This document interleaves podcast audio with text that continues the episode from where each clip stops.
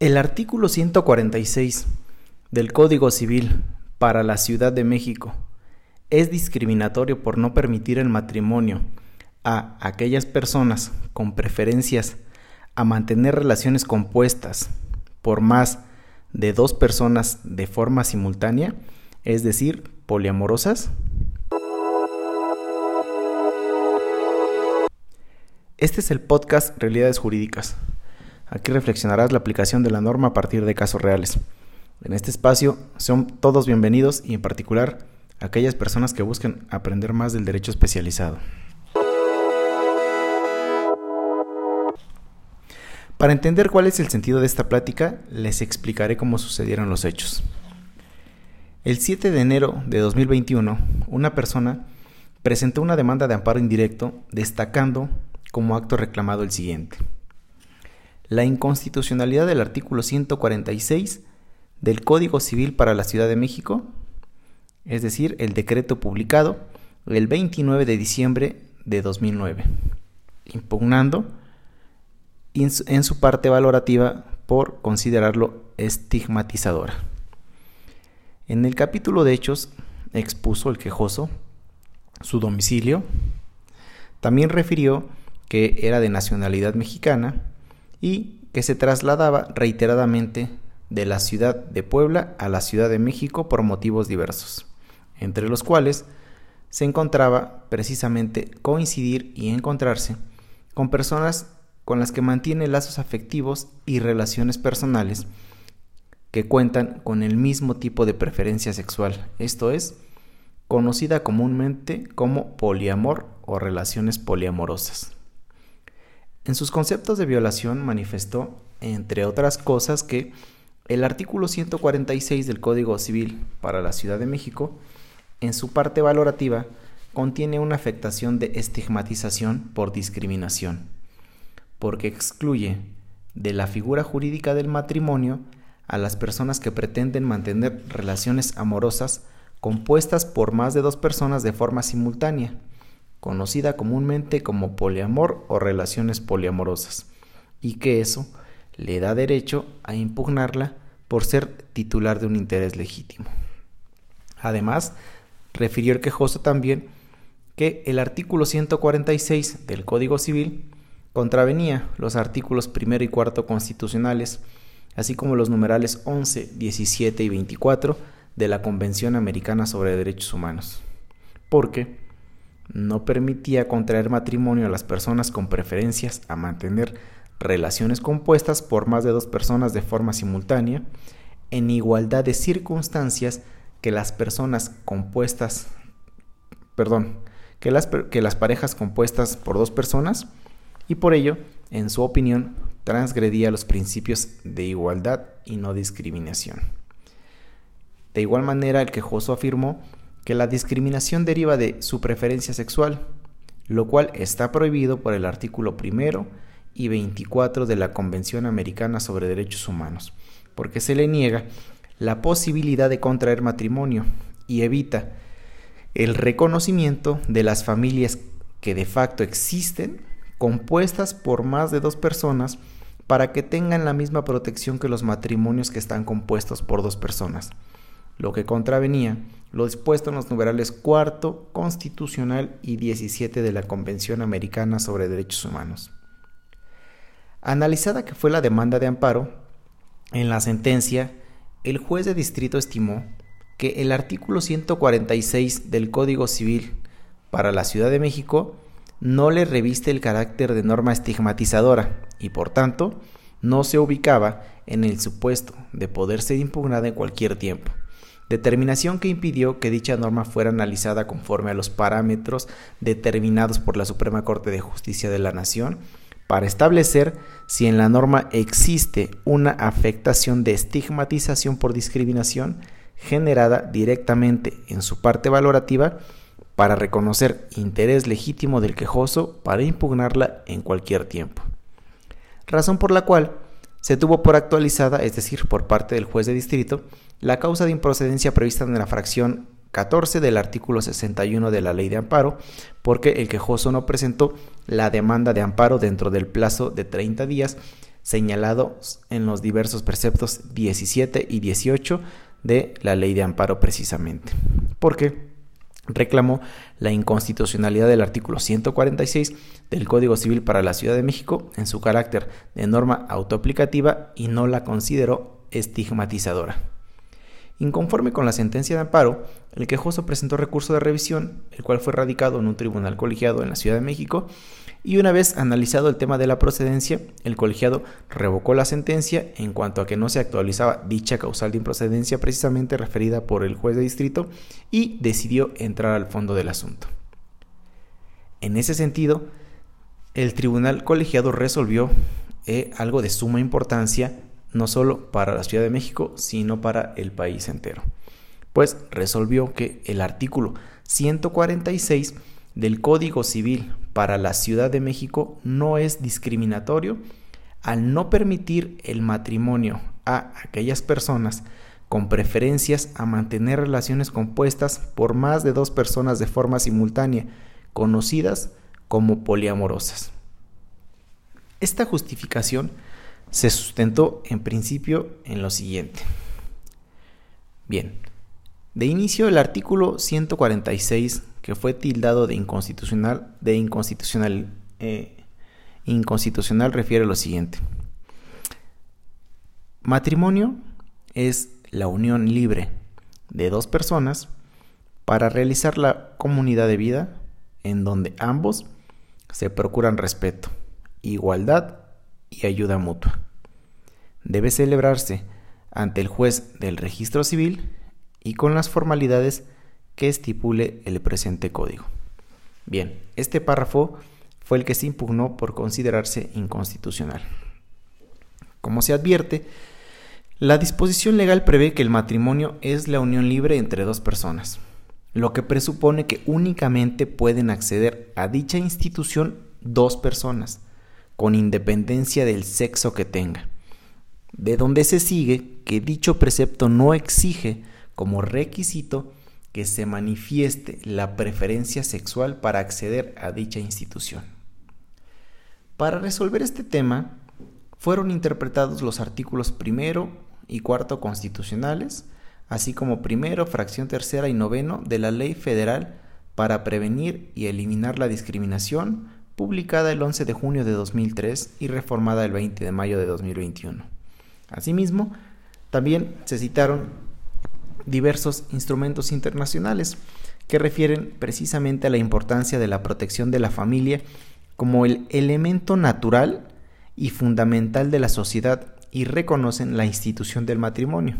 De forma particular fueron los artículos 16.1 y 3 de la Declaración Universal de Derechos Humanos, 17.1 y 2 de la Convención Americana sobre Derechos Humanos, 23.1 y 2 del Pacto Internacional de Derechos Civiles y Políticos y 10.1 del Pacto Internacional de Derechos Económicos, Sociales y Culturales. Instrumentos internacionales que consagran los diferentes derechos humanos que los estados partes se obligan a garantizar y proteger internamente y que aluden a los seres humanos titulares de esos derechos con el término de personas. Hecho lo anterior, para determinar si el artículo 146 del Código Civil para la Ciudad de México era discriminatorio por no permitir el matrimonio a aquellas personas con preferencias a mantener relaciones compuestas por más de dos personas de forma simultánea, es decir, poliamorosas, fue necesario dar respuesta a la siguiente pregunta. ¿El poliamor es una orientación sexual o preferencia sexual? La respuesta es que las relaciones poliamorosas no son una orientación sexual. Bien, el debate global sobre si el poliamor es algo que somos o algo que hacemos desafía nuestras ideas sobre identidad. No todo el mundo está de acuerdo, y lo sabemos, con que se debe reconocer el poliamor como orientación. Por ejemplo, en 2012, un columnista que habla de temas sexuales, de nombre Dan Savage, declaró que el poliamor no es una orientación sexual, no es algo que eres, sino es algo que haces. En 2013, una mujer australiana fue despedida de una organización católica de servicios sociales. Esto después de que su nombre fuera encontrado en una lista de consejeros que apoyan el poliamor en una página para personas que lo practican. Ella demandó, es decir, esta mujer australiana, e, y argumentó que fue despedida por ser poliamorosa, pero un juez rechazó su demanda afirmando que tener múltiples parejas no está clasificado como una orientación sexual. Los argumentos sobre el estatus de las personas poliamorosas como orientación son más pragmáticos que filosóficos. Existe un blog de poliamor en donde una persona de nombre Anita Wagner escribió en respuesta a Savage precisamente que al reconocer la poligamia como tal, las personas que no son monógamas pueden adquirir un sentido de identidad que se convierta en la piedra angular sobre la cual podamos construir una vida que se resista a los desafíos culturales que a veces encontramos. Y la pelea por ese reconocimiento tiene consecuencias prácticas. En ese sentido también escribió una columnista de nombre Sarah Taub en Network for a New Culture la razón por la que las personas poliamorosas quieren ese reconocimiento, que es por política y está asociada a la lucha por sus derechos y libertades.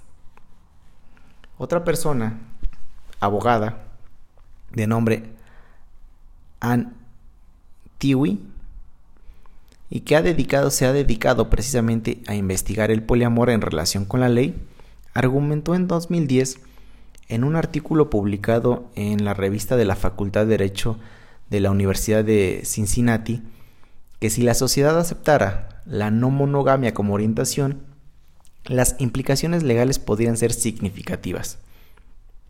En algunos estados de Estados Unidos, como Alabama y Florida, por ejemplo, el poliamor es criminalizado a través de leyes contra el adulterio y la bigamia. En otros estados como Connecticut, las leyes restringen por zonas la cantidad de personas que pueden vivir juntas sin estar casadas. Estas leyes han sido usadas contra las familias poliamorosas. En Estados Unidos no existe ningún recurso legal para alguien que, como la consejera australiana, sea despedida por no ser monógamo. A muchas personas poliamorosas les gustaría tener el derecho de casarse con más de una persona y obtener protección legal, legal perdón, contra la persecución. Pues bien, al margen del tema legal, ¿existe algún caso científico que permita afirmar que el poliamor es un estado del ser en lugar de un estilo de vida? Bien. Un científico de nombre Sari Van Anders, quien lidera el laboratorio de neuroendocrinología de la Universidad de Michigan, dice que hay un amplio cuerpo de investigación que indica que nuestras preferencias en relaciones pueden estar vinculadas con distintos estados biológicos que se pueden medir. Por ejemplo, tanto los hombres como las mujeres no monógamos muestran niveles de testosterona más altos. Sin embargo, según dice, esta correlación no nos indica nada sobre su causalidad. No tenemos ni idea hasta qué punto de testosterona más altos conducen a o son resultado de un comportamiento polígamo. No todas las personas no monógamas están de acuerdo con que clasificar la práctica como una orientación ayude a la comunidad. Dentro de las comunidades poliamorosas las opiniones están divididas incluso. Hay un profesor de sociología de la Universidad Metropolitana de Manchester en Inglaterra que dice que muchos se sienten atraídos a la idea del poliamor porque no proporciona modos de vida fijos o un libreto rígido para concebir la identidad sexual. De igual forma, otro profesor establece que el lenguaje de la orientación sexual acaba con el potencial que tiene el poliamor y confunde nuestras ideas sobre género, atracción y el mismo amor. Así también se tiene en consideración que la organización eh, consistente en la eh, viceconsejería de política lingüística del gobierno vasco recae en que la polisexualidad es una orientación sexual de quienes sienten atracción sexual, emocional y o romántica hacia personas de más de dos géneros y o sexos, pero no necesariamente todos los sexos y o géneros eh, al mismo tiempo, de la misma manera, al mismo nivel y con la misma intensidad, donde agregan que pueden tener más afinidad por algún género sobre otro, pero no por ello dejan de gustar de los demás. Primero que nada hay que entender que la polisexualidad es una orientación sexual y no una identidad sexual. ¿Por qué? Porque la primera se refiere a la atracción consistente de tipo sexual, estética o incluso emocional que se tiene por las demás personas. Mientras que la segunda, es decir, la identidad, refiere a la concepción de sí mismo, por lo que un hombre, mujer, persona trans o no binaria, como actualmente se puede establecer, o de cualquier otra naturaleza, pueden ser polisexual sin dejar de un lado su género. También hay que separar a la polisexualidad del poliamor. Pues este, es decir, el poliamor, se refiere a la relación afectiva, sexual e íntima establecida entre tres o más personas con el conocimiento y consentimiento de todos los implicados. En ese sentido, el poliamor refiere a una serie de acuerdos entre tres o más personas. Una persona puede ser polisexual y formar una relación que incentive valores como la fidelidad incluso, y no por ello deja de tener una orientación sexual. Tampoco hay que caer en el error común de pensar que la polisexualidad es igual a, la pansexualidad. En esta última, es decir, en la pansexualidad, quienes se consideran pansexuales se atraen por otra persona por quien es. Es decir, generan vínculos más allá de su sexo o género para sentir atracción o formar vínculos románticos o sexuales. Asimismo, es importante precisar que de acuerdo al informe sobre la protección contra la violencia y discriminación por motivos de orientación sexual o identidad de género de la ONU, todas las personas tienen una orientación sexual y una identidad de género. La primera, es decir, la orientación sexual, consiste en la atracción sexual y, sentimientos que una persona puede desarrollar hacia otra y la identidad de género se refiere a cómo una persona se identifica con su género. Este puede ser distinto a aquel con el que nació. Bien. Se define como orientaciones sexuales al patrón de atracción sexual, erótico o amoroso hacia un determinado grupo de personas definidas por su género o su sexo. Es importante mencionar que las orientaciones sexuales son totalmente independientes de la identidad de género en cada individuo es decir, que esta no define hacia quienes nos sentimos atraídos. ¿Ok? Hay tres tipos de orientaciones sexuales básicas. La primera, la heterosexualidad, es decir, la que hace referencia a las personas que se sienten atraídas afectiva y eróticamente hacia personas del sexo opuesto. La segunda, homosexuales, hace referencia a personas que se sienten atraídas afectiva y eróticamente hacia personas del mismo, del mismo sexo. Popularmente se emplean los términos gay para el hombre y lesbiana para la mujer. Y bisexuales, que hacen referencia a personas que se sienten atraídas afectiva y eróticamente hacia personas del mismo sexo o del sexo contrario. También debe precisarse la realidad científica de, los diversos, eh, de la diversidad sexual, para lo cual es necesario entender que no existe una, una única forma de vivir la sexualidad. y que más allá de los términos explicados, podríamos considerar tantas sexualidades como personas. Por ejemplo, género. ¿Qué características, características se asocian al hombre o a la mujer? Es decir, el género se refiere a los roles socialmente construidos, los comportamientos, actividades y atributos que una sociedad dada considera apropiados para los hombres y las mujeres. Segundo concepto básico, identidad de género. ¿Con qué género me identifico? Es decir, un sentimiento de pertenencia al género masculino o femenino. Transexual. En algunas personas no coincide el sentimiento de pertenencia a un género con los genitales que tienen.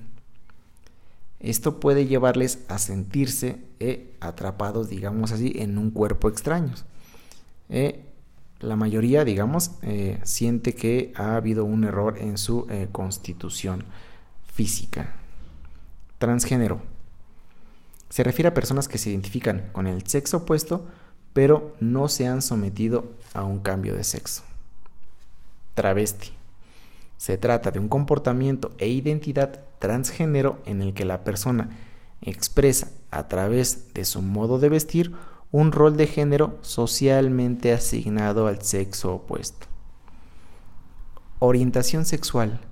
¿Quién me atrae sexual y emocionalmente? La orientación del deseo sexual influye a la hora de escoger a la persona con la que queremos establecer vínculos sexuales y emocionales. Pues bien, como se puede observar, ser hombre o mujer va mucho más allá de la genitalidad o lo mismo ocurre y lo mismo ocurre, perdón, con la sexualidad. La diversidad de la sexualidad no siempre ha sido reconocida como legítima. Particularmente las leyes que rigen en México, ya que no hacían mención de ella, hasta que en 1999 se incorporó al Código Penal y Civil del Distrito Federal y posteriormente, en 2011, la preferencia sexual fue incorporada a la, Carta Magna en su artículo primero constitucional, párrafo quinto, eh, de, como ya comenté, de, la Constitución General. Este párrafo eh, precisamente reconoce el derecho de que cada quien eh, puede expresar su sexualidad de la manera en que prefiera. Sin embargo, la preferencia sexual no es la única característica que define la sexualidad humana. Hay personas cuya identidad de género puede diferir de su sexo biológico. Estas personas que se han denominado como trans están entre las más discriminadas por la sociedad y por los cuerpos de seguridad como la policía o los reglamentos de buenas costumbres y los bandos de policía y buen gobierno que rigen en eh, varios municipios de la nación. Estos abusos han provocado un fuerte movimiento por la reivindicación de la diversidad sexual. Ahora bien, el matrimonio igualitario en México. En México, las familias homoparentales o lesboparentales tienen los mismos derechos que los demás. En varios estados eh, se ha legislado en torno al matrimonio, eh, el concubinato, eh, la adopción de niños y niñas por parte de parejas del mismo sexo. Es posible, por ejemplo, celebrar matrimonios entre personas del mismo sexo en las siguientes entidades, por ejemplo, en la Ciudad de México, en Quintana Roo, Coahuila, Nayarit, Colima, Campeche, Morelos, Michoacán, y por acciones de inconstitucionalidad que se han promovido por la CNDH y por la también que se ha resuelto por sentencias de la Corte Suprema en México, en Jalisco, en Chiapas, en Puebla y en Yucatán. Y de, estas eh, sentencias nació efectivamente una jurisprudencia cuyo rubro dice matrimonio. La ley de cualquier entidad federativa que, por un lado, considere que la finalidad de aquel es la procreación y o que lo defina como el que se celebra entre un hombre y una mujer es inconstitucional. En ese mismo sentido, la Suprema Corte ampara el derecho a la vida familiar de las parejas del mismo sexo y precisamente establece eh, estas consideraciones a partir ya de una sentencia del Tribunal Europeo de Derechos Humanos. Por otra parte, también en el 2017 la Corte Interamericana de Derechos Humanos, a solicitud de Costa Rica, adoptó una opinión consultiva sobre estos temas y estableció que ni la orientación sexual ni la identidad o expresión de género reales o percibidas deben ser motivo para restringir derechos ni para perpetuar o reproducir la discriminación estructural e histórica por estos grupos que estos grupos han recibido. Por tanto, no se transgrede la garantía de discriminación consagrada en el artículo primero constitucional porque las relaciones poliamorosas, al no ser una orientación sexual, sino una conducta humana sexo-afectiva que no está protegida constitucionalmente. Lo anterior porque la Suprema Corte del país ha determinado que deben ser concretas las causas de discriminación, esto es, que se basen en supuestos que históricamente han dado lugar a ella, conocidas como categorías sospechosas de discriminación, en las cuales, para justificar un trato desigual basado en algunas de estas causas, se exige una motivación objetiva y razonablemente reforzada. Esto significa que no puede partirse, como lo hace el quejoso o como lo hizo, de que tiene preferencias a mantener relaciones compuestas por más de dos personas de forma simultánea, es decir, poliamorosas, es discriminatoria per se y conculcatoria del artículo primero y cuarto constitucionales, porque el artículo 146 del Código Civil para la Ciudad de México permite el matrimonio solo entre dos personas, sin proporcionar estudio científico donde se determine que las relaciones poliamorosas son una preferencia sexual, se reitera, la norma no es discriminatoria. Máxime que el Pleno de la Suprema Corte de Justicia de la Nación al resolver la acción de inconstitucionalidad 2 diagonal 2010 el 16 de agosto de 2010, donde analizó el artículo 146 del Código Civil, que también es materia de la impugnación, consideró que la reforma de dicho precepto legal justifica esencialmente o se justifica esencialmente en la igualdad y la no discriminación, en concreto por orientación sexual, como principios rectores de la función legislativa en términos del artículo primero constitucional. Sigue todos nuestros episodios de Realidades Jurídicas en Spotify, Apple Podcast, Google Podcast e iBox. Escríbenos a realidadesjurídicasmx.gmail.com. Visita nuestras redes sociales y nuestro sitio web pinedaabogados.mx. No olviden escucharnos el próximo jueves con más contenido jurídico. Gracias.